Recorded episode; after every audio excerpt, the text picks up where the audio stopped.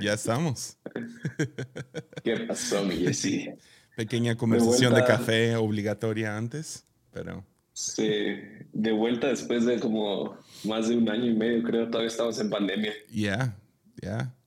Entonces, esa vez hablamos mucho de pandemia y nos quedamos, nos dejaste picados con, con otras conspiraciones que te gustan un montón.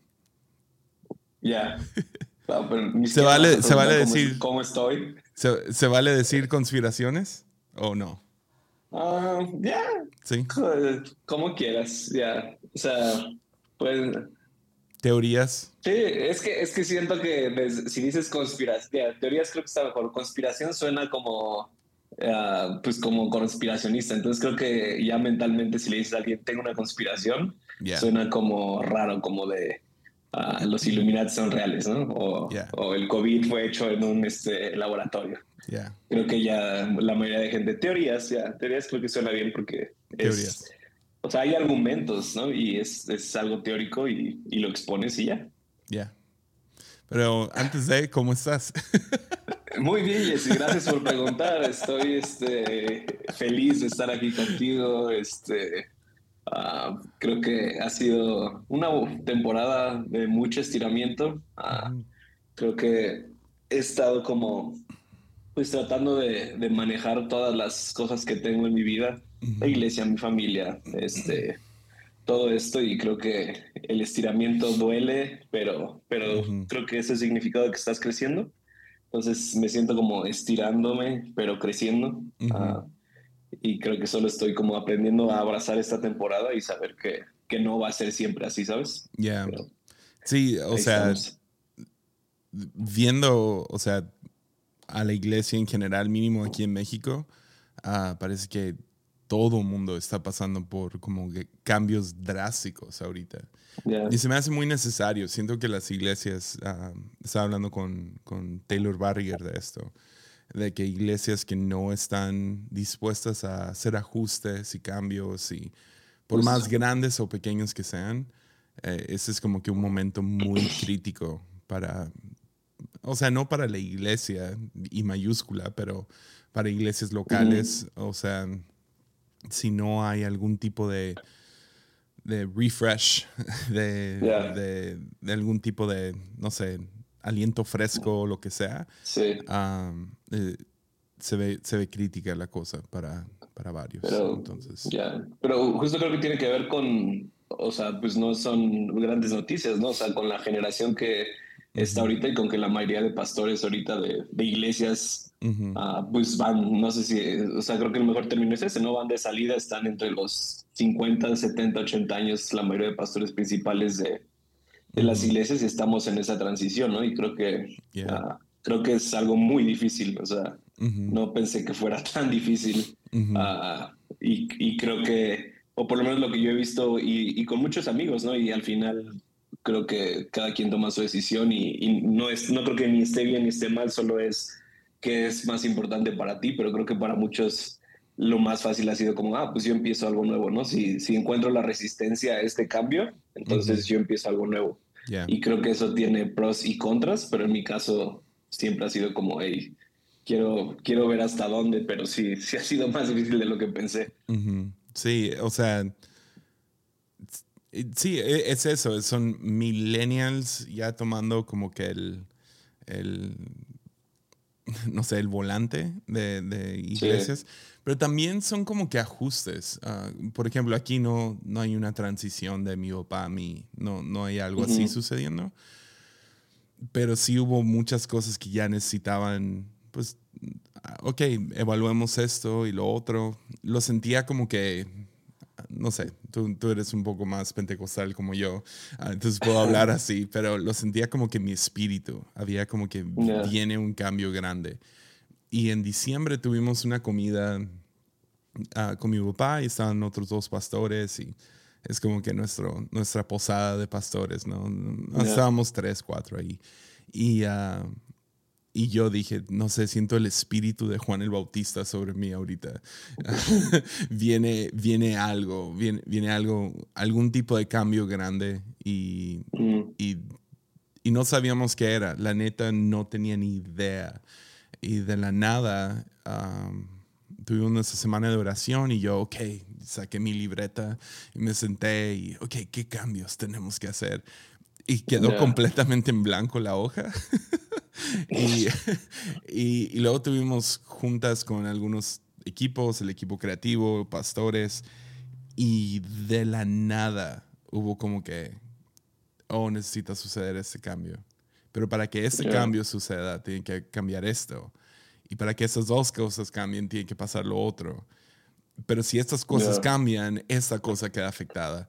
Y de la nada ha habido como que una espiral de los últimos tres meses. Y muchos, o sea, muchos, es como que un, a todos nos gusta hablar de cambio hasta que tenemos que cambiar. Y parte de cambio es sacrificio. Entonces, el proponer sacrificios a gente, man, es, es como, si no nace de ti, el llegar con alguien y decir, hey, ¿qué piensas de, vamos a sacrificar a Isaac ahorita? Es como, no. Entonces ha habido mucho de eso y y, hablando con otros ministerios, parece ser lo mismo en todos lados, como que están reevaluando y, no sé, a mí me emociona. Eh, me emociona, sí, pero siento que hay iglesias que no están como que con su oído sobre el... sobre la, la, vía del tren, mm, se, se la van a perder. sí. Ah, entonces, no sé, estoy tratando de animar a algunos pastores que no hay ningún cambio o están dobleteando sus esfuerzos en lo que ya hacen.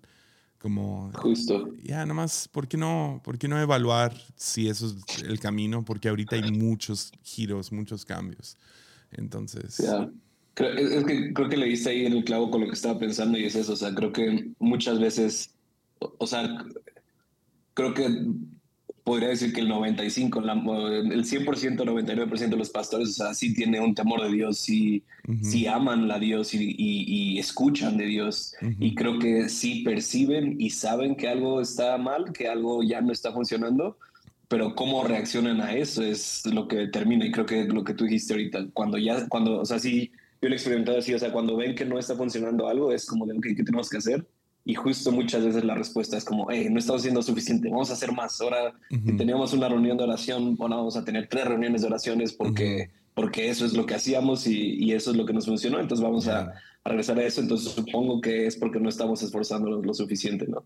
Y creo que a veces, eh, creo que, y, y, y, lo otro que estaba pensando es justo lo que hiciste con la metáfora del tren. Es como a veces yo siento que y no sé si tenga que ver igual con el tamaño de las iglesias o, a lo mejor con iglesias pequeñas es más fácil, pero siento a veces que es como un tren que ya salió de la estación y entonces tienes que hacer reparaciones en el tren mientras se está moviendo. Entonces es como una película de acción de gente saliéndose así como por el tren y saltando entre los vagones y quitando piezas. Cuando a veces, uh, pues cuando no puedes detener el tren y decir como que este vagón ya no sirve, este vagón sí no sirve, sino que lo tienes que hacer uh, mientras se está moviendo por, por el movimiento que tienes como iglesia. Eso para mí se ha sentido de esa forma, ¿no? Como bien difícil el, uh, el saber que algo tiene que cambiar, pero no saber qué y primero como estar estudiando mientras se está moviendo. Ya, 100%. Y, y sí, o sea, cualquier líder que esté escuchando, por favor, no se evalúen, uh, tomen, tomen consideración de, consideren editar, sacrificar, porque parece, así que mucho está pasando por eso. Yo no estoy hablando de despedir a un montón de gente o algo así, estoy hablando de a veces sobrecomplicamos el ministerio. Y es por lo menos en nuestro caso, eso ha sido. Y yo no estoy diciendo que todos tienen que, no sé, simplificar todo, pero mucho, mucho del llamado, por lo menos con nosotros, eso ha sido. Es nos sentimos muy débiles y vulnerables porque todo el mundo está cansado y están estirados ah, tratando de cargar demasiadas cosas y, y, sí, y, al mismo tiempo ah, sabemos que gente queda afectada y, y, ese es el gran, gran dolor de un, de un líder o un pastor, o sea, luego, luego empiezan a pensar, pero si gente se va o, o si no estamos mm, atendiendo a gente y la neta, no, no serías pastor si no te importara la gente. Entonces entiendo ese lado de que, pero a, veces si hay temporadas de poda. Eso es por lo menos donde estamos ahorita, es una temporada de poda. Y, la poda no se hace en lugares donde no hay fruto, se hace donde hay fruto para que dé más fruto. Entonces, no sé, eh, sí veo el futuro con un poco de miedo, pero también me emociona eso. No había sentido eso. Lo sentí fuerte, pero para mal en la pandemia.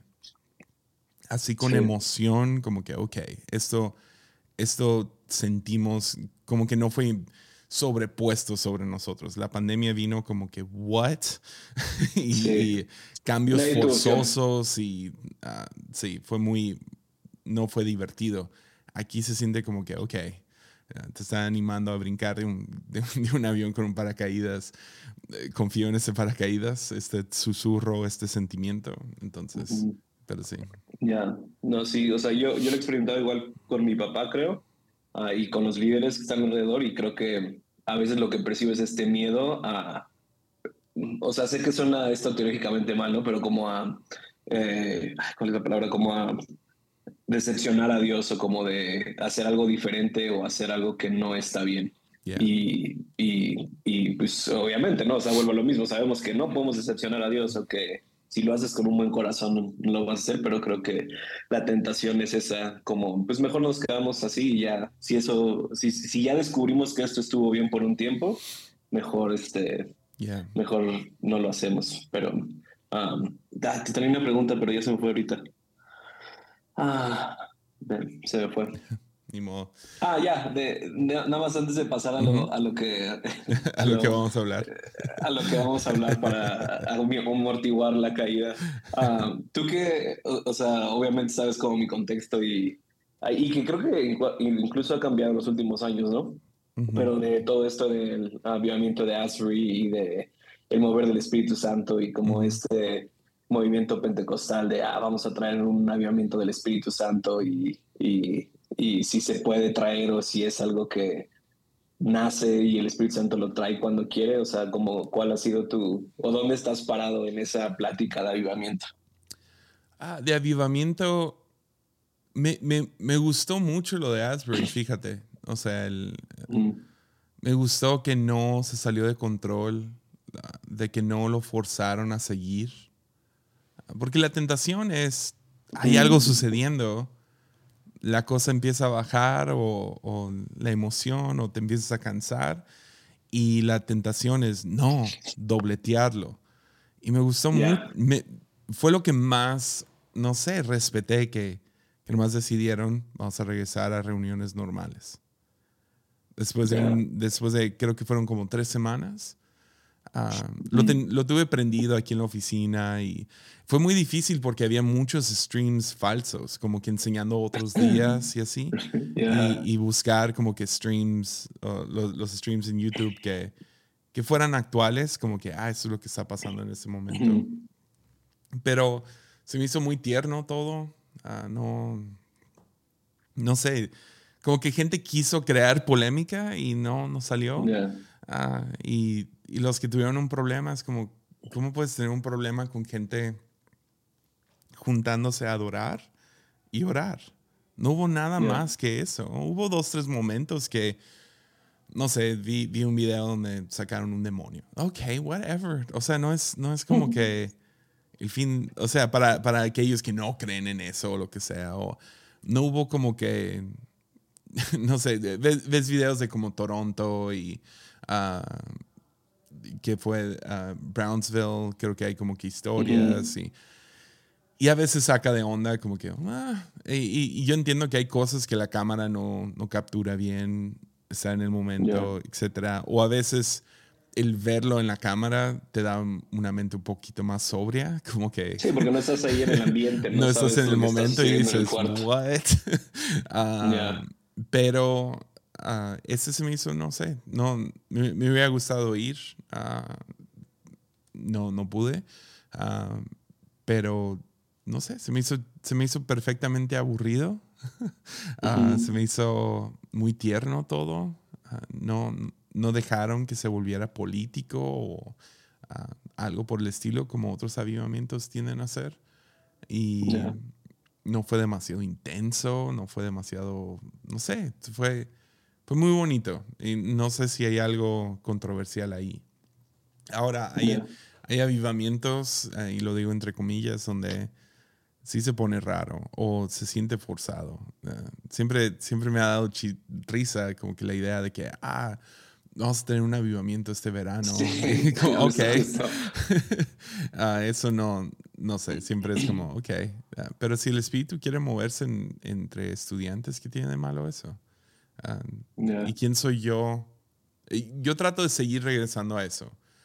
Veo cosas y puedo tener cierta opinión, como, ah, no sé, y cosas como Santa Risa y, milagros, que es como, ni se puede probar trato de, no, trato de no ser cínico. Um, porque ¿quién soy yo? Dar el beneficio de la duda, ¿no? Exacto. Y si no hay como que algo raro con dinero o algo raro en, como manipulación de, de, mentir acerca de ciertos milagros, usualmente las dos cosas que ves salir de esto es poder, que un predicador se hizo muy famoso o o quieren persuadir a todos a votar de cierta manera o quieren algún tipo de poder sobre la congregación. Eso es lo malo. la otra cosa mala es dinero. Cuando se vuelve dinero, se vuelve algo como que un tema recurrente. Cuando esas dos cosas ya salen, es como que, ok, esta cosa ya se, se echó a perder. Entonces. Ya necesitan rendir cuentas, ¿no? Fuera de eso, algunas cosas, si algo raro sucede, o sea, no es culpa de los líderes. Ah, usualmente hay, hay gente rara. y entonces, cuando. En el aspecto de poder, cuando yo veo a un pastor como que haciendo que un demonio se hinque o lo que sea, o un endemoniado. Dime tu nombre. Híncate y le ponen la cámara en la cara. Es como, ¿por qué hacer eso? Qué, qué pena para esa persona si esto sí es cierto. Como no, no le daría vergüenza o ñañaras después poder ver este video en TikTok. Es como, se me hace una falta de respeto muy grande. y, y, en cuestión de, de, sí, empujar a todos a votar de cierta manera. O el, el otro que es dinero. Entonces, poder y dinero, cuando eso ya se mete, es como, nah, this is weird. Ya. yo, yo, recuerdo cuando estaba en Betel, sí, lo más loco que recuerdo que me ha pasado, o sea, porque Betel pues es conocido por justo ese tipo de cultura y, um, y obviamente hay opiniones divididas ante eso, pero yo personalmente lo más loco que experimenté fue, hubo un tiempo, en 2012, cuando le pusieron el nombre esto que se llamaba como Glory Cloud, nube de gloria. Yeah y era como brillantina, literalmente que aparecía en el auditorio. Ah, y, y, un, y, como dos veces yo sí lo experimenté. Ah, y yo en este momento sigo con la convicción de que fue algo real, porque igual todos les acusaban de que echaban este brillantina por el aire acondicionado de la iglesia, o cuando aparecían plumas, que echaban plumas. Pero yo, cuando estaba ahí en ese momento de adoración, o sea, el ambiente se, se sentía súper bien. Y aparte, o sea, nunca lo he hecho, ¿no? Pero creo que la esencia de la brillantina y la gravedad es que tiene que caer, o sea, en algún punto tiene que caer. Y la naturaleza de estos brillantitos o de estos cornflakes de oro que se veían era como que como si tuvieran vida propia y subían y bajaban. Entonces, para mí eso fue como algo que realmente marcó mi vida y, y, y algo que también admiré en ese momento, por ejemplo, de Bill Johnson que estaba ahí dirigiendo ese tiempo, era que no lo forzaba y que creo que solo en esos años sucedió y nunca más volvió a suceder. Y no fue algo como que um, abusaron o como que trataron de vender. Entonces, pero no sé, puede que haya sido brillantina del aire acondicionado y, uh, y, y, creo que el punto es, al final eso no cambia mi teología y quién es Dios para mí, ¿no? Que para muchos sí lo hace. Sí, tu, tuve una plática con un pastor que fue parte de un movimiento así, como de muchos milagros y gemas que aparecían y, polvo de oro. Y se decepcionó mucho porque él era como que staff en, esto y le tocó una vez ir al, al, cuarto del, invitado a limpiar al final y en, el, en la basura del baño encontró paquetitos de, brillantina, de oro. Y, ah, y basura de, de, como de esos gemas que compras en, tiendas de dólar o lo que sea. Y entonces sí suceden esas cosas y tenemos que tener cuidado de no, no más ser ingenuos y creernos cada tontería que, que aparece. Pero al mismo tiempo, decidí hace, hace mucho, me volví muy cínico uh, hacia todo.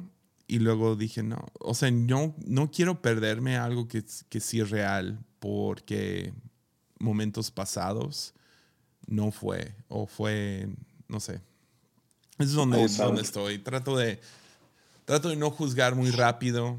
Ah, pero sí, hay, hay, hay, ministerios en los cuales yo ya me cerré y no, no, no les creo nada.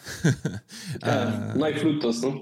Exacto, no hay fruto, no hay a largo plazo ni a corto plazo, no, no veo. Pero lo de Asbury se me hizo, se me hizo bien, o sea, cool gente se juntó a orar y a adorar.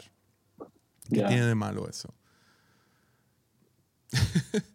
Llamarlo avivamiento, pues, chido, uh, cool. Uh, si eso es avivamiento, es avivamiento.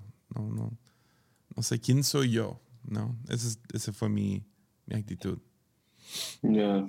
No, pues creo que, creo que solo es abrazar eso y, y, que, y que refleje a Jesús y, y, con eso para mí es suficiente. O sea, como dices tú, ¿no? O sea, no, no me imagino a Jesús diciéndole, Pedro, graba, graba, ¿cómo saco este demonio y sube a mi canal TikTok, ¿no? Porque para que la gente lo vea. Exacto. No, sé, con la mujer eh, sorprendida de adulterio hasta que estuvo sola con él, o sea, sola ella con él, fue que la, ah, la confrontó, ¿no? Pero, ya, pero no sé, um, creo que con, ese tema de lo de los siete mundos, ah, ni sé cómo comenzó, o sea, porque estaba pensando cómo Ah, fue, fue, hace mucho. Fue hace como dos, tres años. Teníamos un grupo en común y, y, estábamos, ni siquiera sé qué, que estábamos hablando, pero estábamos hablando, creo que de la eternidad o de la vida después de la muerte y, ah, y salió ahí, ¿no? Sí. O sea, medio para, para protegerte, porque sé que estás en transición y todo eso. Ah, personalmente, trato de tomar muy en serio cosas como el Evangelio, iglesia, cómo hacemos todo esto. Pero hay un lado de mí que me encanta ver y lo que yo llamo teorías de conspiración. Ah, me, es como que e, es, es, similar a lo de avivamiento. No quiero cerrar mi mente a que no, imposible. ¿Sí me entiendes? O sea,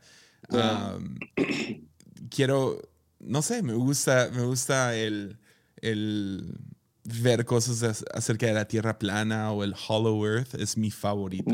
Que la Tierra es...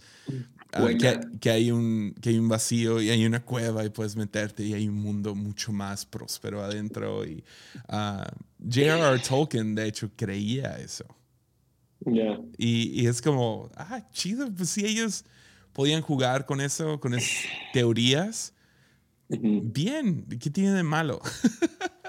Entonces, ah, ahí, ahí, quería como que medio ponerlo de que no, no, es, algo que se evangeliza. lunes es lunes, entonces, entonces sí. No, y no son, no sé, doctrinas básicas, ¿no? No estamos hablando de ah, Jesús o, o sea, y, lo que creemos, o sea, y al final, porque estaba pensando como cómo aterrizar esto y, era lo que estaba pensando, ¿no? O sea, al final si eres cristiano, crees en la vida eterna, ¿no? O sea, crees que existe una salvación después de la muerte. Y obviamente, o, sea, obviamente creo que entendemos y sabemos y se predica como esta vida después de la muerte y que, y que de hecho yo creo que para el cristiano promedio, mucho de, de, de, por qué vive una vida cristiana es para su salvación, ¿no? Por esta idea de cuando muera quiero ir al cielo, ¿no? pero, o sea, pero pensé como en tres puntos que quería tocar antes de, ah, como, o sea, como para llegar ahí. Y lo primero era esto, ¿no? O sea, de vida eterna, que, que algo que para mí cambió un buen, y, y, esto yo lo, o sea, no lo leí en un libro, no fue algo así como fue algo que yo con Dios llegué a la conclusión de, fuera esto, ¿no? Esta pregunta que alguna vez yo me hice, que fue, ah, ¿vamos a tener libre albedrío en el cielo o vamos a tener libre albedrío en la eternidad, que para mí es sí, ¿no? O sea, para mí es como... Ah, porque creo que la mayoría de la gente cuando, cuando piensa en el cielo así es como, oh, es este lugar perfecto que cuando nos muramos ya nada más, ya es como jugar a las escondidillas y decir un, dos, tres por mí, por todos mis amigos, ¿no? Pero creo que nosotros tenemos que entender, o más bien, o sea, la lógica nos dice, si no tienes libre albedrío, entonces cuando te mueras, pues básicamente regresas o te vuelves un robot que solamente adora por la eternidad a Dios, ¿no? Y, y pues qué sentido tiene eso, ¿no? O sea, yo personalmente diría, pues qué aburrido, ¿no? No me esforcé los 50, 60 o los X años que viví aquí en la Tierra para ah, ir al cielo y ser un robot, ¿no? y este, entonces, para mí el, primer como principio o lo primero que, que quiero que pensemos es eso, ¿no? O sea, si hay una vida eterna, tenemos libre, yo pienso que tenemos libre albedrío cuando vayamos al cielo, lo que significa que si quieres ya no estar en el cielo, lo vas a poder decidir también. Y que ya no es solo como una salvación, y la otra para mí es eso, o sea, creo que como, como persona que creció en la iglesia, siempre, o por lo menos yo tuve esta idea, ¿no? Que fue indoctrinada o, que aprendiste inconscientemente, ¿no? O sea, para mí antes de yo meterme en todo esto de, de, buscar realmente una respuesta, para mí era como te mueres y te vas al cielo y adoras con los ángeles y dices santo, santo, santo, santo por toda la eternidad, ¿no? O sea, y para mí es como, para el Dios de todo el universo que creó incluso la tierra, me queda de ver, ¿no? Si esa es la eternidad, me queda de ver si, si por toda la eternidad entonces voy a estar solo adorando. Y lo mismo, ¿no? No estoy diciendo que no vamos a adorar, no estoy diciendo que eso está mal. Simplemente para mí es como nos puso en esta vida tan hermosa que es la tierra y que aunque hay sufrimiento y que hay un dolor, podemos experimentar cosas hermosas. Cuanto más a un lugar perfecto al que vamos, vamos a poder experimentar como una eternidad, ¿no? Yeah. Entonces, para mí lo segundo es eso, es como de, no creo que la eternidad solo sea, eh, te mueres y te vas al cielo y ahí en las nubes blancas y adoras por toda la eternidad, ¿no? O sea, yo creo que, um, yo creo que hay un proceso de, um, de eternidad y de llegar a, esa perfección. O sea, sí creo que la perfección es llegar a ser como Dios, como Jesús lo dijo, sean perfectos porque yo soy perfecto, pero eso no se crea y creo que el primer mito que para mí se rompe o, o, digamos, quiero proponer es ese. O sea, creo que la, la, idea que tiene la iglesia es nos morimos y entonces nos volvemos perfectos. Y ya, todo se acabó. Nunca más vas a volver a, nunca más vas a volver a cometer errores, nunca más vas a volver a llorar, nunca más va a haber cosas. Pero si sigue existiendo el libre albedrío, entonces tiene que existir la capacidad para hacer el mal, aún en el cielo. ¿Ok? Entonces, hasta ahí va mi razonamiento. Para poder, para que entiendan cuando ya llegue a los mundos. Entonces, entonces ese para mí es mi razonamiento. Y, por eso justo a mí uno de mis versículos favoritos es cuando Jesús dice que te conozcan a ti es la vida eterna. Jesús, Jesús no dice que aceptes al Señor en tu corazón es la vida eterna, que hagas la oración de salvación es la vida eterna, sino Jesús dice, la clave para la eternidad, hablando o refiriéndose, pues yo creo que a toda la eternidad, es, es que conozcan a Dios, que, que el ser humano, que tu personalidad, que tu espíritu se mantenga queriendo conocer a Dios. Esa es la clave para la vida eterna. Mientras sigas haciendo eso, vas a permanecer en el cielo ah, por toda la eternidad. Y, y lo, otro que, que, o sea, que también pienso es esto que, que, ahí sí me gustaría eh, escuchar tu opinión, ah, pero es, es eso, ¿no? O sea, obviamente lo mismo, no tenemos, ah, bueno, yo podría argumentar que sí tenemos respuestas, pero, o sea, no tenemos algo tan eh, como visible y determinante de que estamos solos en este universo, ¿no? Ah, pero no sé, ¿tú qué, tú qué piensas así? de, ¿Otra vez? Si estamos, o sea, si, si, si los seres humanos somos los únicos seres que están en el universo y que conocen a Dios y que somos la única creación de Dios. Como alienígenas. Sí. Ya. o sea, o multiversos, como lo quieras ver. O sea, hay otra tierra, no con otro Yesaya, pero con otros seres creados que están en la misma, en el mismo caminar que nosotros. Ya. Ah, siento que la, idea de multiverso es la ciencia acercándose a lo sobrenatural. Porque, o sea, es chistoso, ¿no? En secularismo no puede existir ángeles. No pueden haber. Pero luego, de la nada, hay la posibilidad no solo de otros universos, sino una infinidad de universos paralelos. donde no hay ángeles. Según ellos. Es como ah, hay mucho sobrenatural que ciencia no puede desprobar. O sea, cosas como, no sé si alguna vez has metido a como, no sé, por un rato me obsesioné con dos chicos que, que van a casas embrujadas y, hablan con espíritus y cosas así. El duende que subió nuestro presidente. Ya, es, muy entretenido, pero hay un lado donde estoy como que con la sospecha de que hay, hay personas que aunque no, no sé, no, no son cristianas o lo que sea, tienen una intuición, ya sea de nacimiento, como que ellos tienen esta cosa que pueden intuir, pueden sentir más allá de simplemente lo, lo, material, que yo sé que para muchos se les hace basura eso, pero sí creo en cierta intuición acerca de lo sobrenatural. Obviamente creo en lo sobrenatural, creo en, en Dios, en ángel, en, ángeles y demonios, o si quieres llamarlo, ángeles caídos. Ah, creo en un mundo espiritual. Entonces, no estoy seguro acerca de extraterrestres. Mm. Qué bueno, extraterrestres yo creo que lo mismo, ¿no? Vida en otros planetas. la palabra extraterrestres, eh, se imaginan los vatos con los Greys, ¿no? Los, o sea, no, sé, o sea, podría haber humanos con dos ojos y piel como nosotros en un planeta a 10 años luz, ¿no? Ya. Esos serían extraterrestres. Sí, podría ser. Ah, hay, hay un lado de mí que quiere creer todo eso. Hay otro lado de mí que escucha a Elon Musk como que, eh, no, no hay. Ojalá y hubiera. Y es como, oh, man.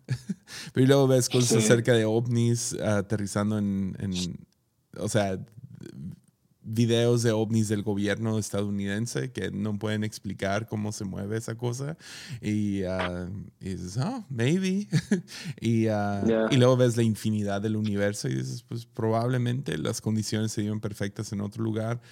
Uh, me fascina la trilogía del espacio de C.S. Lewis, de que Ah, Dios está obrando en otros planetas de diferentes maneras también. Chidísimo. Todo eso. Todo eso, o sea, tengo un tatuaje de una alienígena en, en mi brazo. Hay, hay, un lado de mí que, que quiere creer, ¿no? Me, estoy ahí con, con Mulder en, en uh, los expedientes secretos X, ¿no? Quiero creer.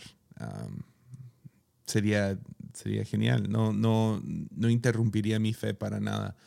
Pero creo que mucho de lo de multiverso, que estén descubriendo cosas así, apunta más hacia, están descubriendo el mundo sobrenatural de alguna manera u otra. Y ah, no sé, es, es, muy pronto, llevan muy poco con esas teorías. Ah, creo que desde Einstein para acá. Entonces estamos hablando de menos de 100 años, que están mínimo explorándolo. Entonces, ah, y luego muchas películas salieron hace poquito, ¿no? Donde hay muchas cosas acerca de multiversos. Entonces, ya está más en el psique humano. Pero, pero sí, hablando acerca del libre albedrío en, en, el cielo, y yo estoy a favor. Una de las maneras, eh, creo que donde no concuerdo es el lado de, de, que va a haber todavía problemas. Y, la razón es porque creo que va a venir la, la, redención completa del ser humano, ¿no? Y no sé cómo se ve eso, la Biblia no da mucha explicación, pero tenemos este vistazo de Jesús resucitado. Totalmente. eso, eso es probablemente lo más cercano que tenemos, donde Jesús es medio fantasma, pero luego come mariscos ah, y, puedes tocar sus heridas y luego de la nada. cambia de cuerpo para que no lo reconozcan. Exacto, hay, hay, algo ahí muy místico, muy, muy interesante y a lo mejor eso nos da un vistazo acerca de qué va a ser cierto acerca de nosotros. Ah, pero me gustó mucho algo que dijo Greg, Boyd, ah, que es como que el el teólogo hoy en día que más empuja la idea de, voluntad propia, ¿no? De free will. Y él habla acerca de libre, odio que no puedo decir bien esta palabra, pero libre albedrío en el cielo. Y al principio no le entendí bien, pero eso lo escuché, no sé, hace unos 10 años, llevaba como 3 años de casado yo, pero él la manera que lo explicó, dijo, entre más estoy casado con mi esposa, más la conozco, más soy como ella y, menos, y más la amo. Y entre más estamos cerca ah, y más años pasan, hay menos probabilidad de que yo la engañe. Y al principio yo no entendía eso, decía, no, pues pensarías que sería al revés, entre más tiempo pasa, más monótono, más esto y lo otro. Y ahora llevo 13 años de casado, estoy más enamorado de Mimi que nunca, estoy más, no sé, hay, hay algo ahí, sigo, creo que soy más como ella, ella es más como yo. Somos, hay, hay una intimidad, un misterio ahí que ahora entiendo lo que, a lo que él se refería. Y creo que va a haber algo más así en el cielo, que entre más tiempo pasamos en Dios, menos propensos a desviarnos vamos a ser.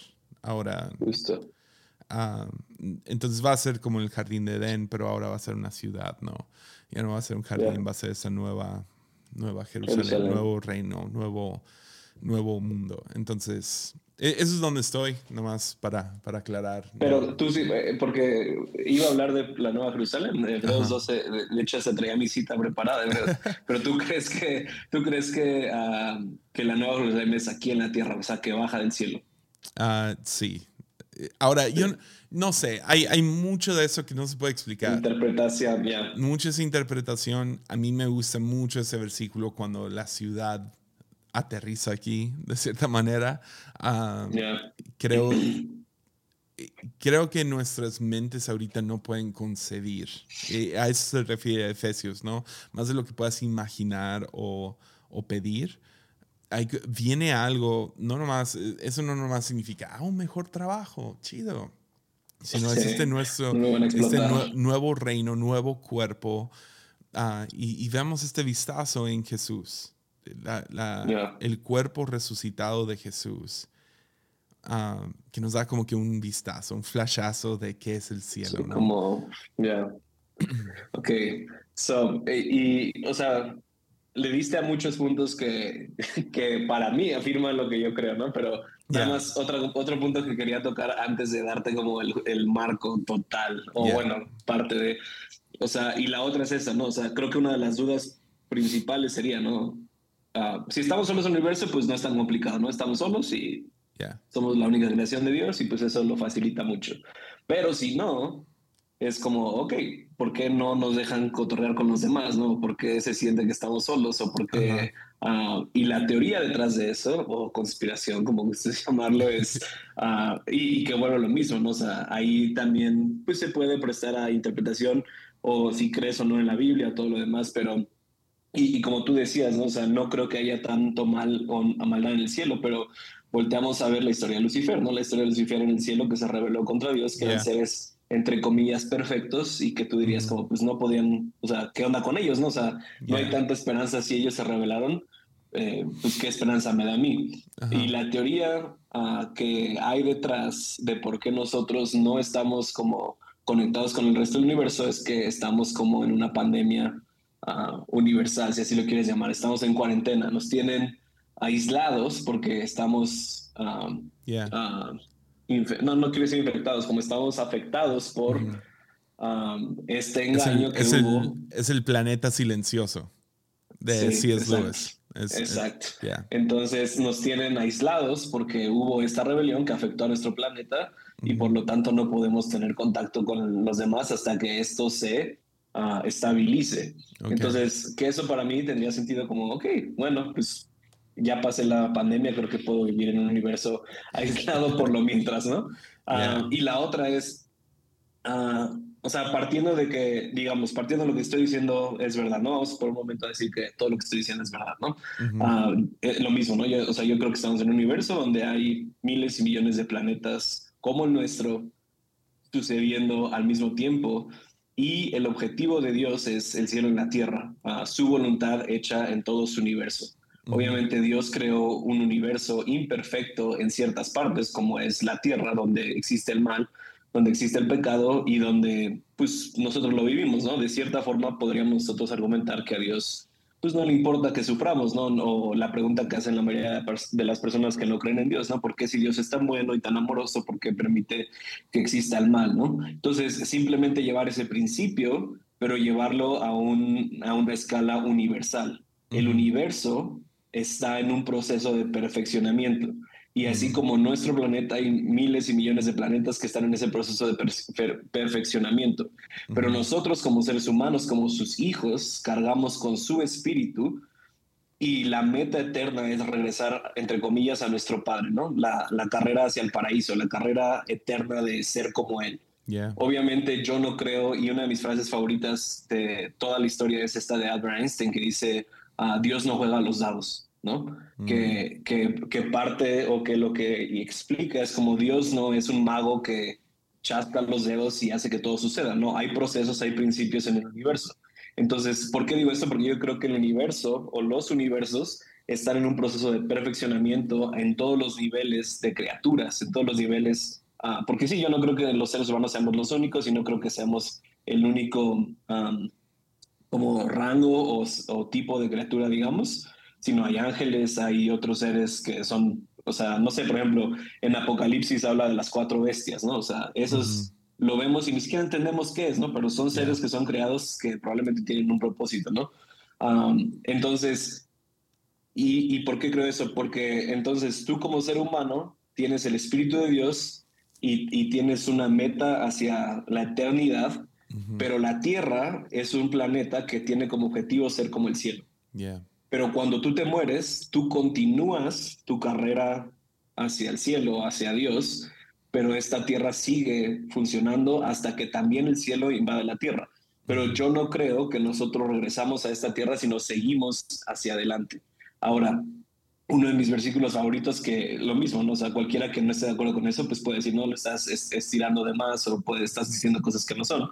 Pero para mí uno de los versículos clave en esto es Jesús, ¿no? Cuando dijo, en la casa de mi padre muchas moradas hay, voy a prepararles lugar, ¿no? Yo me acuerdo mucho de un curso de verano en mi iglesia y nos hicieron hasta casitas de esas de dos aguas y una playera y era como de, o, o lo quieres llevar al, al este, al, al, tema pentecostal, este, a prosperidad, es como Dios tiene preparada una mansión para ti en el cielo con alberca y bla, bla, bla, ¿no?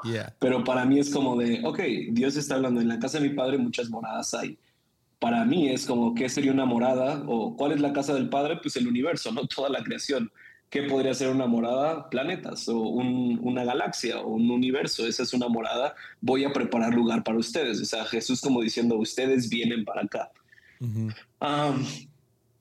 entonces, para mí hay un, hay un proceso de perfeccionamiento del universo en el que todos estamos siendo parte y, y, parte de eso es el cuerpo de Jesús, ¿no? Cuando yo creo que cuando nosotros terminamos nuestra carrera, nuestra, tierra, nuestra vida aquí en la tierra, recibimos un cuerpo como el de Jesús y entonces empieza otro entrenamiento, otras vidas, otros mundos para prepararnos para esta carrera eterna.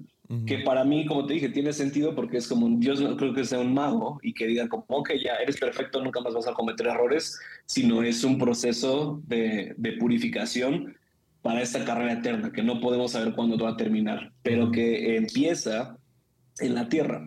Entonces, de ahí salió esta teoría o este punto de, de los siete mundos, que son siete, mm, entre comillas, vidas cortas o siete ah, mundos, donde después de que morimos vamos preparándonos para esta carrera espiritual y donde se va como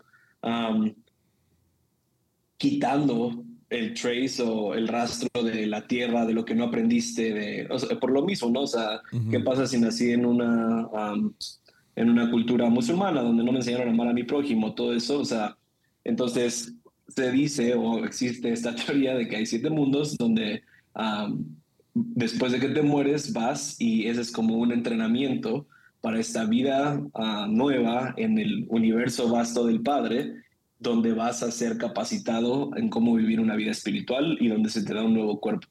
Entonces vas en pequeñas vidas o, dependiendo el avance que tuviste aquí en la tierra es donde, digamos, donde te ponen y entonces empiezas a ser ah, creado a esa imagen de Cristo.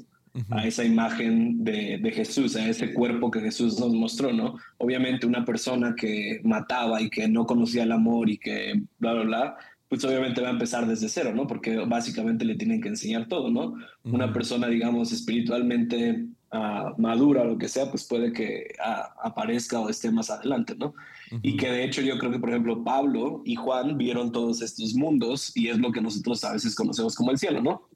Y, o sea, la escritura, una de las escrituras que te iba a leer es esa, o sea, uh, Hebreos 12, 22 dice, sino que os habéis acercado al monte de Sión, a la ciudad del Dios vivo, Jerusalén la celestial, haciendo referencia a Jerusalén que está en el cielo, a la compañía de muchos millares de ángeles, a la congregación de los primogénitos que están inscritos en los cielos, al Dios de todos, a los espíritus de los justos hechos perfectos, a Jesús el mediador de un nuevo pacto y la sangre. Entonces, aquí habla de, uh, bueno, bajo lo que yo te estoy tratando de convencer o explicar, aquí habla de estas personas que dice a los espíritus de los justos, o sea, es decir, tú cuando moriste de aquí en la tierra, tu espíritu fue trasladado a esos mundos o a este cielo, lo puedes llamar los siete cielos, el primer cielo, el segundo cielo, a los espíritus de los justos hechos perfectos. Entonces, esos espíritus fueron perfeccionados para continuar o para seguir en su ascendencia o en su vida espiritual. Y dice, a, la congregación de los primogénitos que están inscritos en los cielos, al Dios juez de todos, a los espíritus de los justos hechos perfectos. Y antes dice eso, ¿no? Si no, si no os habéis acercado al monte de Sión, a la ciudad del Dios vivo, Jerusalén celestial. Entonces, o sea, para mí, y lo mismo, ¿no? O sea, no sé qué otra, o estoy seguro que se puede dar interpretación para eso, así. Pero para mí eso es más o menos como lo que creo. y, pero, pero ya, es, es, muy entretenido. Sí. ¿de dónde salieron exactamente siete mundos? Uh, pues creo que, o, sea, no ¿Por tengo. ¿Por qué siete y cómo se llaman? No tengo como tal una respuesta. Yo asumiría que siete porque es el número de perfección y porque vemos a través de que siete es perfecto. Entonces, pues si siete, pues eh, siete. Ah, y no, no sé si tengan nombres o no. Ajá. Ah, pero, pero igual, o, sea, y hay, de, incluso de esto hay muchísimas cosas más que se podrían decir, ¿no? pero para mí es eso, o sea, es como lo, lo mismo, ¿no? Obviamente esto no es una respuesta como, o, sea, no es definitiva, pero para mí, en mi caso personal, tiene sentido y me da mayor esperanza y como si, si, lo quieres llamar así, entretenimiento de, ok, no, no, entonces nada más me muero y, y como que ya estoy en el cielo y ya todo es feliz y ya pasó todo, sino es como hay un, hay algo más, ¿no? Y, y después de estos, de estos cielos, después de estos siete cielos, uh, pues hay otras, o sea, seguimos yendo hacia arriba, hacia el centro del universo. Um, y nuestro servicio eh, a Dios sigue manifestándose. Y mientras tú sigues avanzando hacia el centro, la tierra tiene el mismo objetivo, avanzar y ser perfecta. Entonces yo también creo que en algún punto el cielo va a invadir la tierra y como dices, la nueva Jerusalén va a bajar y la tierra se puede parecer a uno de estos cielos o la tierra en algún punto, porque la voluntad de Dios va a ser hecha, en algún punto la tierra va a llegar a este punto de perfección donde los seres humanos ya no tienden al mal, donde los seres humanos ya no pecan, donde ah, vivimos en una sociedad futurista, donde Ah, no hay enfermedad, donde ya no necesitamos la energía del sol, que es todo lo que habla de la Nueva Jerusalén. Pero, no, eso supongo que eso va a tomar miles de años, pero, pero si tú saliste de aquí a la Tierra, sigues avanzando hacia, hacia el centro. Y creo que hay miles y millones de posibilidades de lo que puedes hacer o decidir hacer o cómo seguir tu vida. Ah, y que de hecho, otra cosa interesante es eso, o sea, cuando vas avanzando en esos cielos, puedes, en algún punto te dan como, y, y sé que esto suena como súper chistoso, pero en algún punto te dan como un break o un receso y puedes visitar o ver a familia o seres queridos o hijos que dejaste en este mundo, en la tierra o que van atrás de ti. Entonces, a mí eso me parte la cabeza porque es como realmente las conexiones y las las amistades que haces aquí en la tierra, en el mundo en donde estamos, realmente tienen una consecuencia eterna y son personas que si deciden hacer la voluntad de Dios y si siguen, digamos, ese camino, son personas con las que vas a poder convivir por miles, millones de años. Ah, en, en, su, um, en su eh, estado eh, digamos, exaltado como el que decías de Jesús, ¿no? Y entonces, o sea, te podría decir cosas más específicas como, uh, no sé, en, en, un, en un mundo, en un cielo, eh, eh, te enseñan específicamente lo que decías ahorita de metafísica, de cómo funciona el universo, qué es realmente lo que estamos haciendo, uh, conflictos mentales o, uh, o, o, ideas, o sea, literalmente es como ir a clases a que te eduquen, lo que no Ah, pudiste llegar aquí a ser en la Tierra, pero porque es porque estamos todavía en un planeta imperfecto. Hay planetas, o puede haber planetas que no son imperfectos como el nuestro, o tan, o que no están tan mal que la gente sale mejor, ¿no? Porque a lo mejor están más desarrollados, porque a lo mejor ah, fueron creados o la vida llegó antes que el nuestro por miles y millones de años. Ah, pero es un, es un rabbit hole del que nunca saldríamos. Y uh, entonces, ¿de dónde salió todo esto?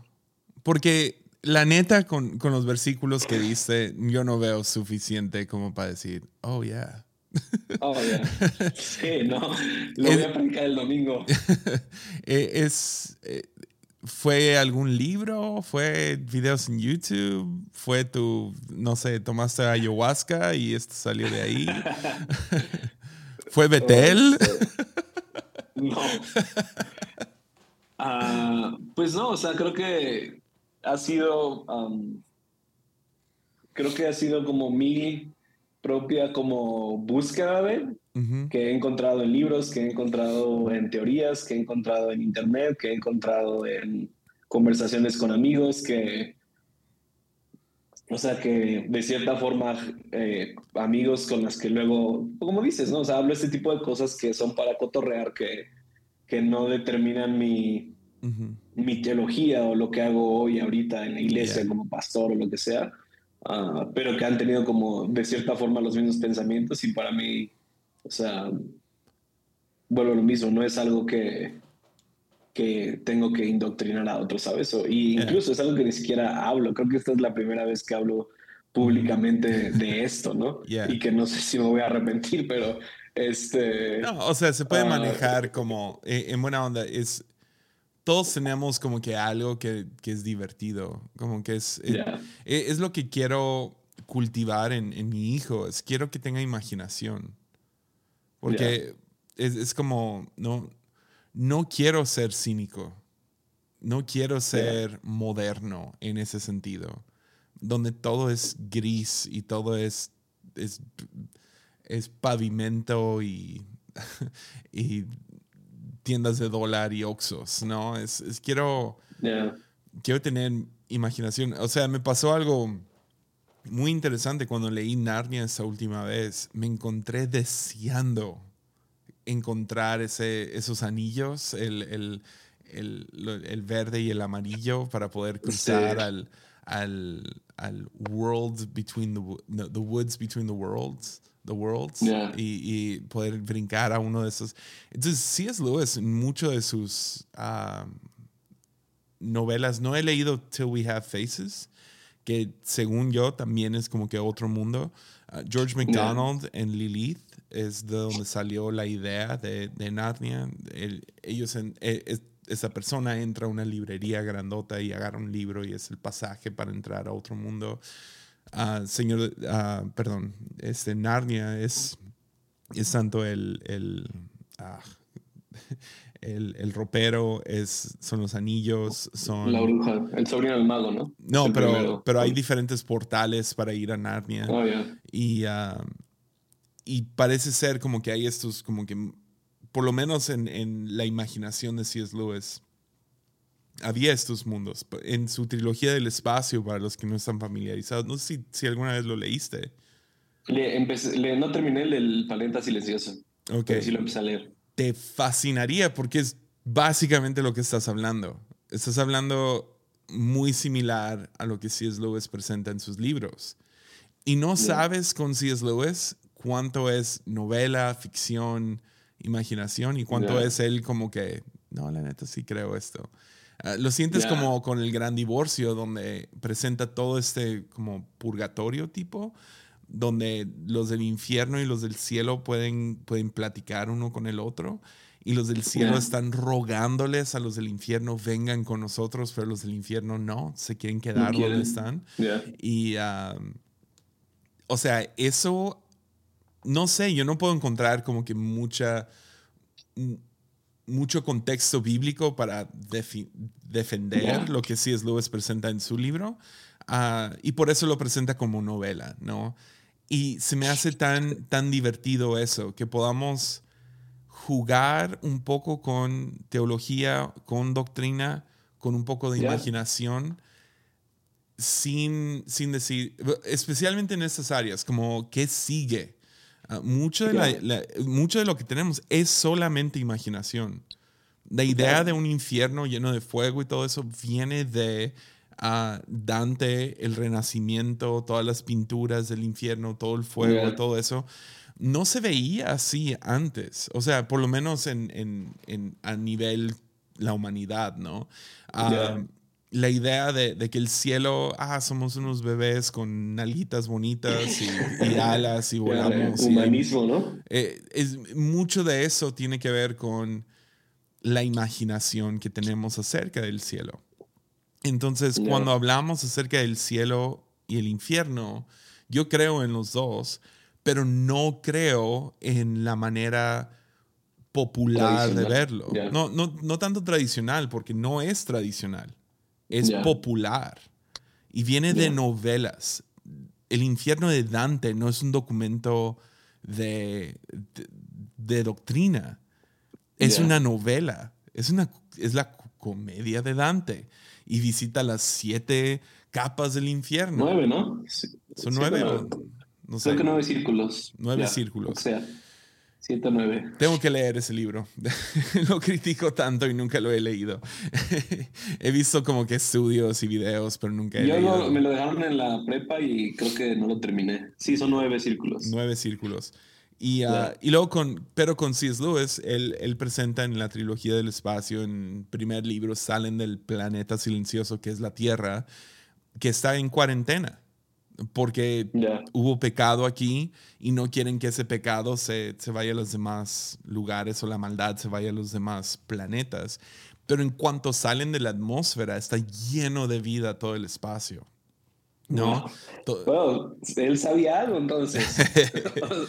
es lo que, y que justo la pregunta fue esa, ¿no? ¿Cómo llegaste a esa conclusión? Pues a través de conversaciones, pero, o sea, para mí ese punto es como que no, entonces no está tan loco, ¿sabes? O sea, no es algo así como aunque sí lo presentó en forma de novela.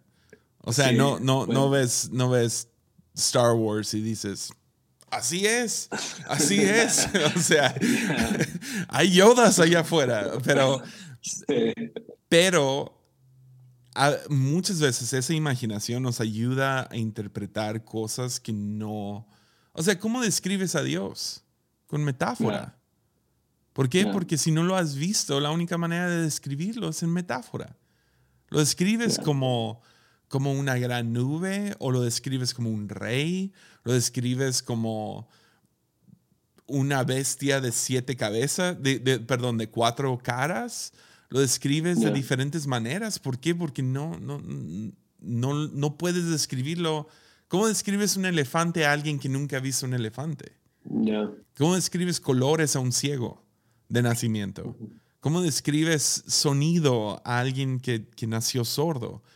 Y así estamos, estamos tratando de explicar cosas que no hemos podido percibir completamente.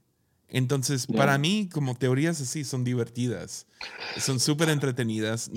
Eh, qué bueno que no lo estás predicando en todos lados, esto es lunes, esto es divertido. Pero, pero no veo. la que estoy planeando. Vas a sacar un nuevo podcast, Los Siete Mundos.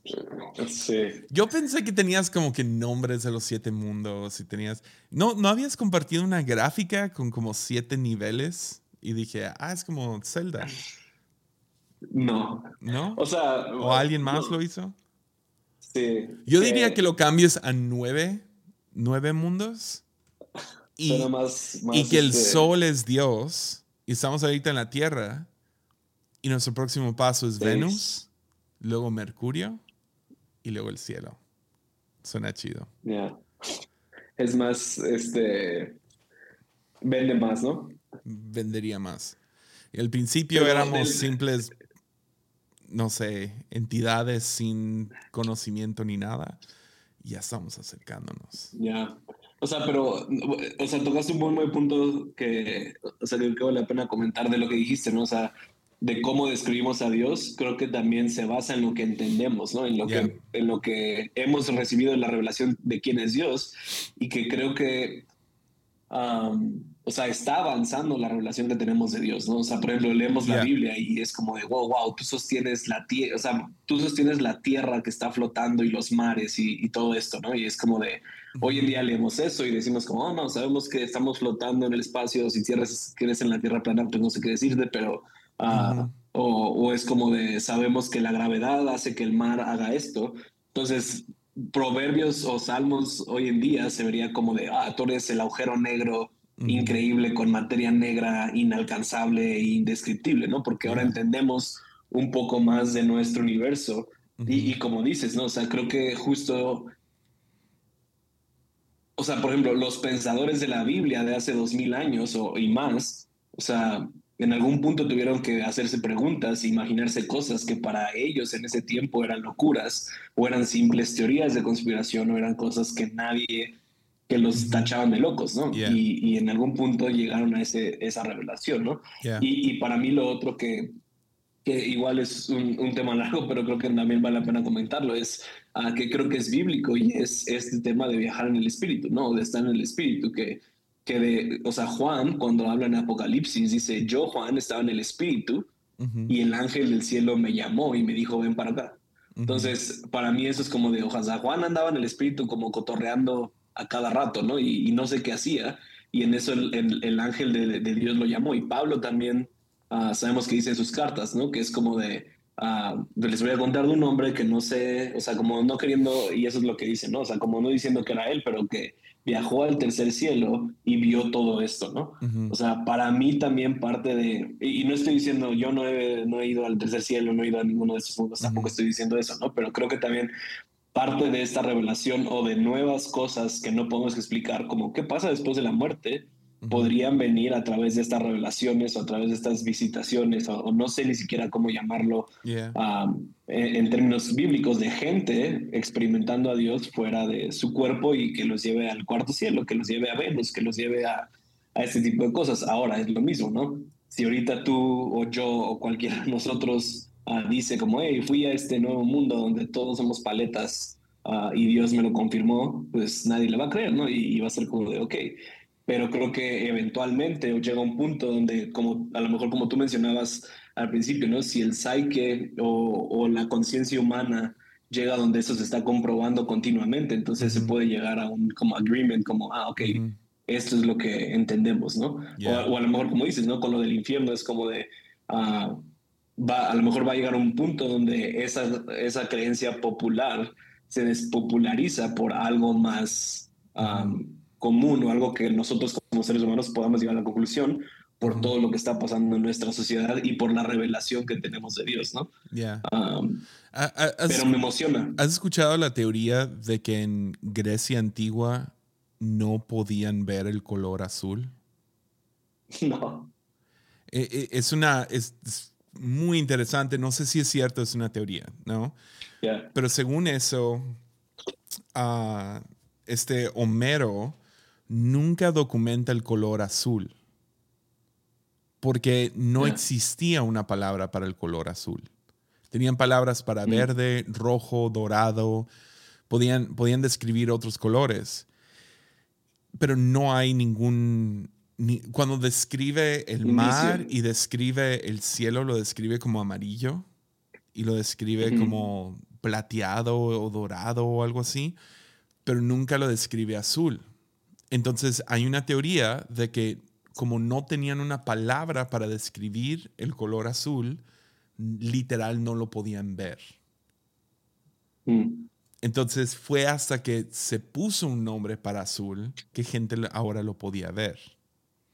Mm. Esto se comprobó, uh, bueno, igual es teoría, no, no me, no me consta a mí. ¿Mande?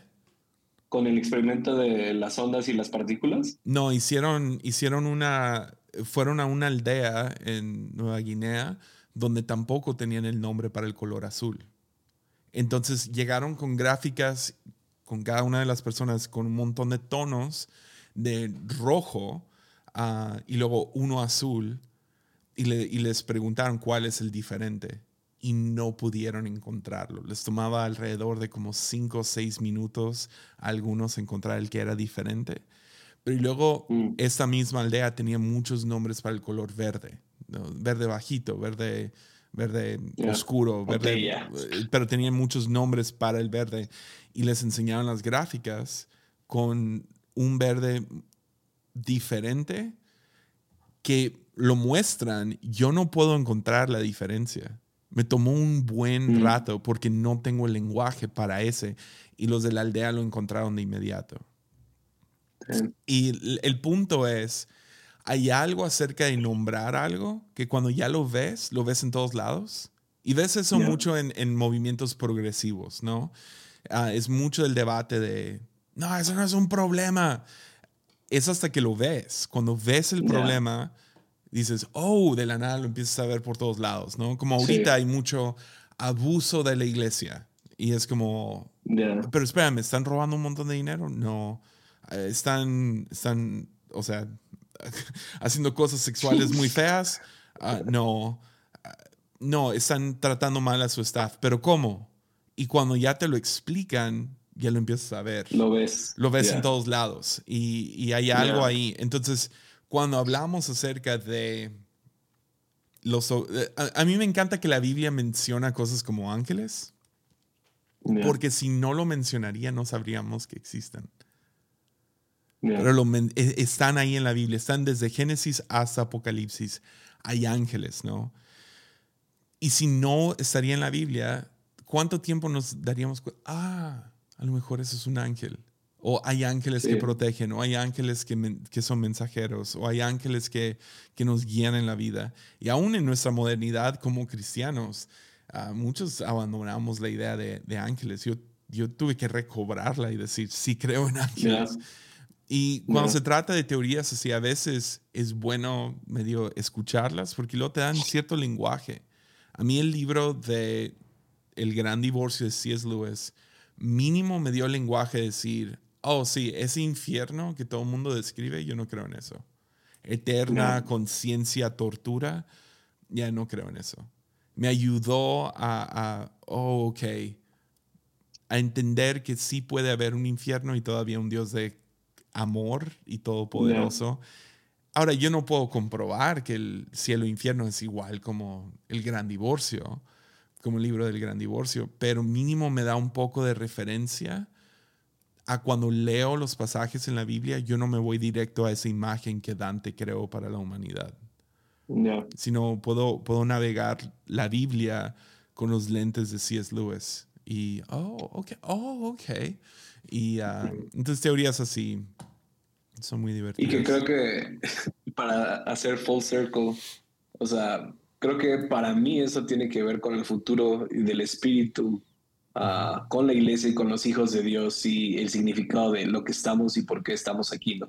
O sea, por eso ese tipo de cosas y, y esta revelación de Dios o esta, o, sea, porque como dices, ya no es o sea, por ejemplo, estas cosas de la nueva era o de una conciencia más alta o de espiritualidad, creo que ya es un tema donde, o sea, donde todo el mundo está yendo hacia allá, sea a través del cristianismo o sea a través de otras corrientes, creo que ya en la conciencia humana es algo real que menos gente está ignorando, que menos gente está diciendo como, ah, soy atea, no hay nada allá afuera, como creo que o sea, fuera del cristianismo, una gran parte de la población ya está buscando esta espiritualidad, esta, esta sanidad, esta, este ser de amor o, ser personas que aman y todo eso.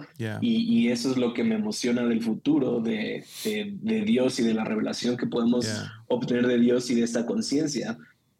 Que de hecho, creo que, o, sea, creo que tú también, lo, o sea, creo que lo escuché de Gabriel Borja y ya nunca me, me, me acordé, pero él habla y creo que tú sí lo sabes de estos siete estados de conciencia, ¿no? Que hay como... Son nueve. ¿Qué, es eso? ¿Son nueve? Es ah, nueve es, el buen número, tengo que cambiarle a nueve. sí, nueve mundos. Es, uh, y de hecho lo iba a mencionar, son los niveles de conciencia.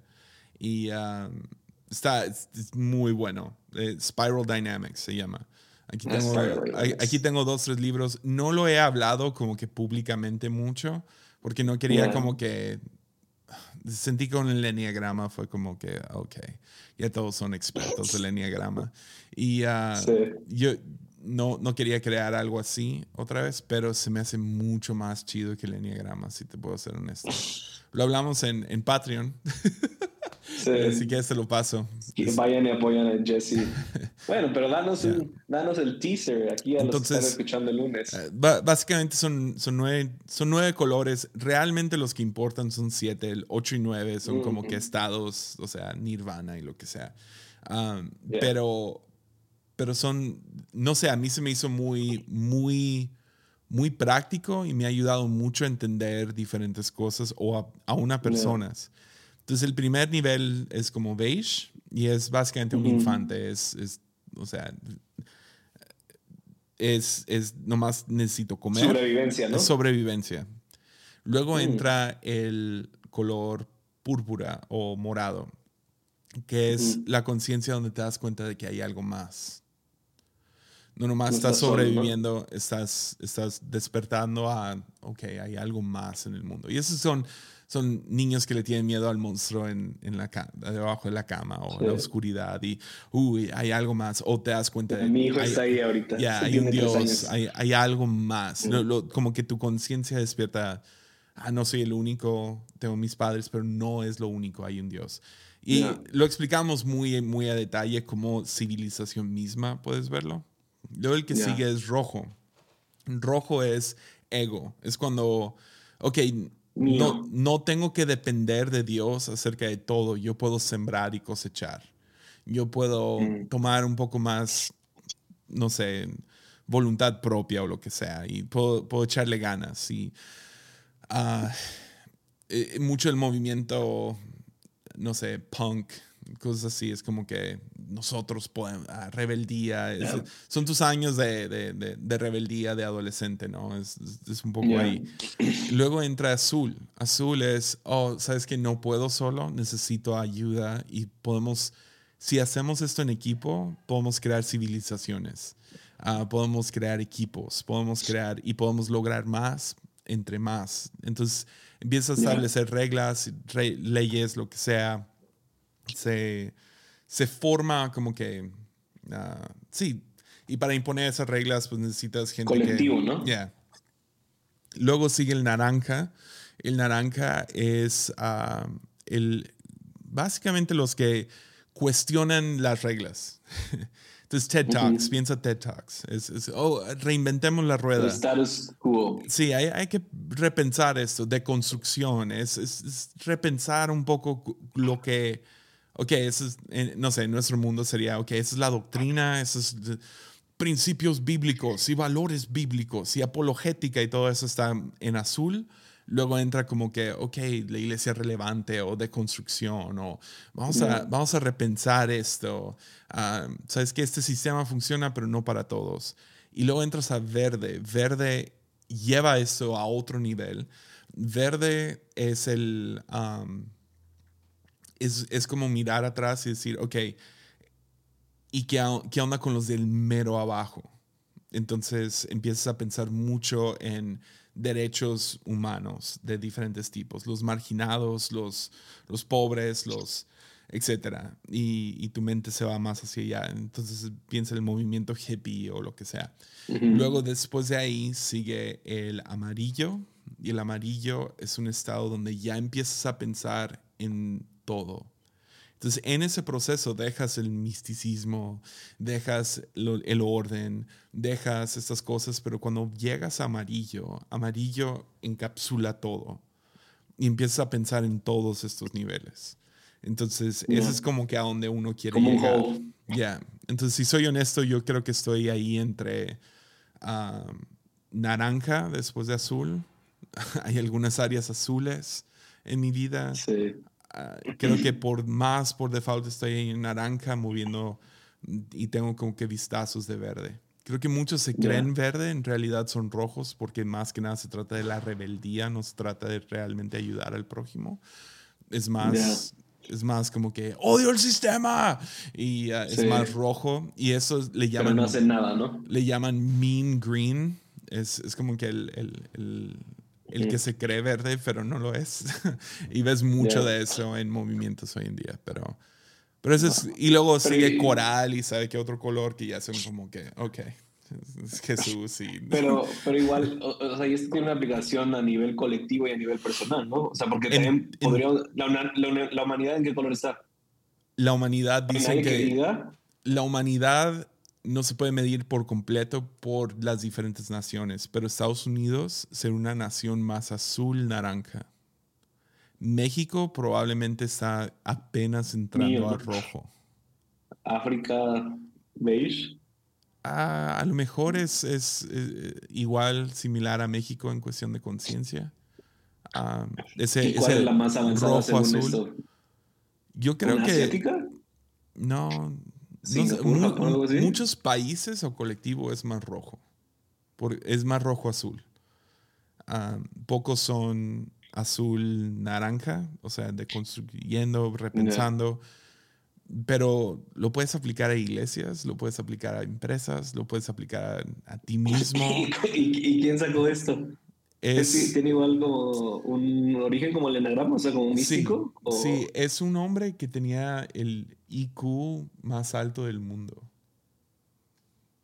Mm. En su momento, fue, fue como en los setentas. Por aquí tengo, el libro que sacó se llama La teoría de todo, Theory of Everything. Entonces,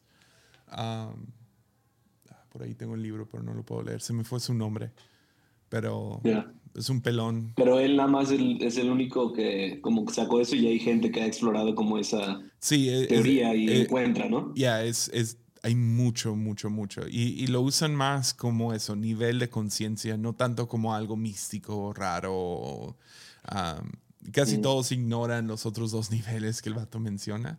Ah, pero me ha ayudado Son para los otros mundos. Ya, me ha ayudado un montón. O sea, nomás como que ver, a, ver ciertas cosas, personas, decir, ah, ok, eso es rojo. Hasta tus predicaciones. Yo, yo sé predicaciones que son, ah, esa es una predicación rojo. Tú puedes, échale ganas. Daniel Javid, rojo. Full, full rojo. y Diego Rusarín, no sé si es rojo también. Pero por otro lado, diferente. Ya, creo que sí. Eh, eh, ¿Cómo lo definirías? ¿Ese es con el, digamos, con el sabor de boca que te queda después de escucharlo? No, ese es el tú puedes, tú, tú échale ganas, tú, tú, tú dale. hay, hay como que el mismo, hay algo, hay como que un espíritu detrás, igual, muy similar. Jesús sería amarillo, ¿no? sí, coral. No sé, es el próximo ni puedo describir. Pero, ¿qué, ¿qué, sabor de boca te deja Jesús? ¿Como debo hacer algo al respecto? ¿Yo puedo? ¿Todos los anteriores? Sí, ahí está. Pero no creo que Diego Rosarín es un. ah, no, no, no, no. No, no, no, no estoy diciendo eso. No, yo dije, o sea, porque me fui con esa idea de. O sea, yo lo puedes Ama, Amarillo ya. Te queda, ¿no? Sí, amarillo ya, ya, ya encapsula todo.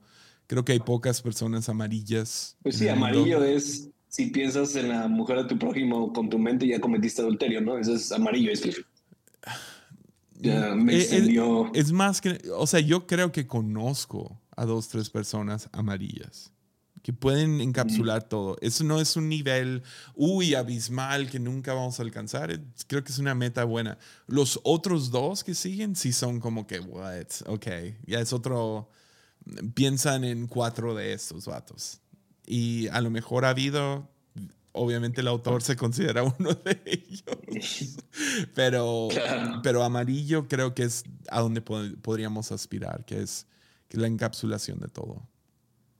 Poder, pensar, poder pensar y evaluar y, um, en, en cada uno de esos niveles de conciencia. Dude, llevamos una hora veinte. Llevamos una hora veinte y me estoy haciendo pipí. Pero me fascina hablar contigo, vato. Me fascina. Este, no, nada más con esto ya, o sea, pero lo que me interesa de esto que dijiste es como, eh, ya se murió ese cuate, ¿no? Creo que sí, sí, estoy casi seguro. O sea, lo que me interesa es eso. Ah, como tú dijiste, lo hizo en su imaginación, no sé si fue Dios el que le habló o en una revelación, en un sueño obtuvo esto, pero ya se murió, pero gracias a él, a más gente ha podido continuar con ese camino que han descubierto que es verdad y lo han podido expandir. Sí. Eh, estos vatos son como dos, tres vatos. Uno era como que uno de los principales empujando esto, pero tenía como psicólogos y diferentes. Fueron y estudiaron todo lo que pasó con Nelson Mandela y por qué pudo haber un giro de toda una nación en su pensamiento. Estaban detrás de como mucho de lo que sucedió ahí. Entonces eso no es como que, ah, un vato en una librería que, digo, en su oficina, nomás ahí como que escribiendo, ¿no?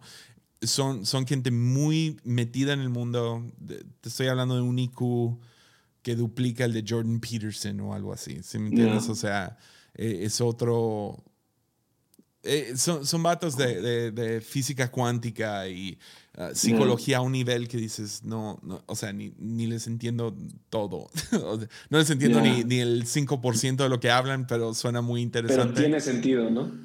Y, y, y para mí, esos, esos siete esos siete niveles esos siete colores me han, me, me han ayudado. Aún si, es, si, si, si hay cosas raras acerca de todo, es como el enneagrama. Hay cosas que es como, ok, no, ah, no, me voy a meter en todo, no, no necesito ser un...